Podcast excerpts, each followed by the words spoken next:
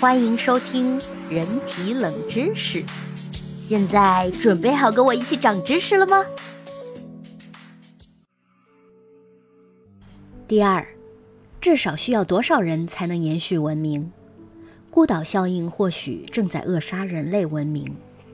许多科幻灾难电影都会有一个灾后重建的设定，全球人类的命运最后总会落到一小部分人的身上，他们每一个人身上都肩负着重建整个人类文明的使命。那么，劫后余生最少需要多少人才能维持现有文明呢？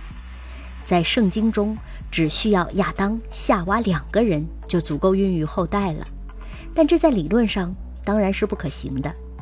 只需要一代人，他们就会面临近亲繁殖的难题。一级亲属间，即父女、母子、同胞、兄妹的近婚系数为四分之一，也就是说，他们孕育的个体其两个等位基因来自双亲共同祖先的概率为百分之二十五。这种程度的近亲婚配会使后代患常染色体隐性遗传疾病的风险激增，让人类迟早陷入崩溃。过去为了保持血统纯正而近亲婚配的皇室贵族就是前车之鉴。不过，想要解决上面这些问题并不算难。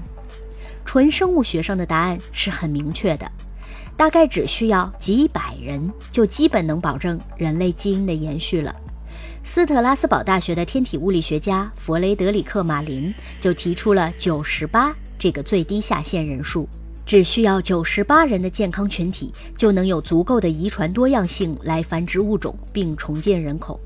但问题是，重建人类文明的事儿可不是简单的生物学问题。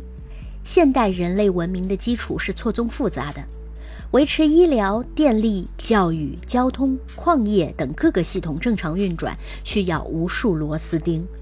只剩三位数甚至两位数的人类，自然远远不够。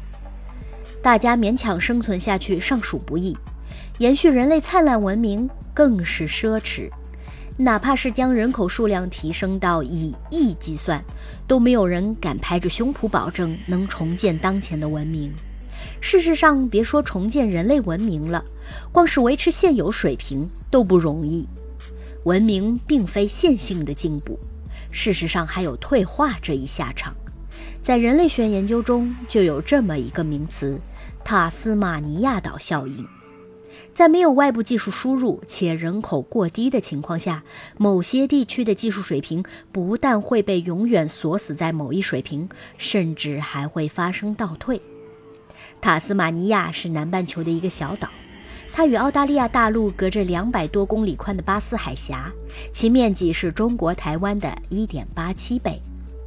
而塔斯马尼亚人是地球近代史上最孤独的族群之一，但最可怕的不是孤独，而是封闭，让他们陷入了文明的退化。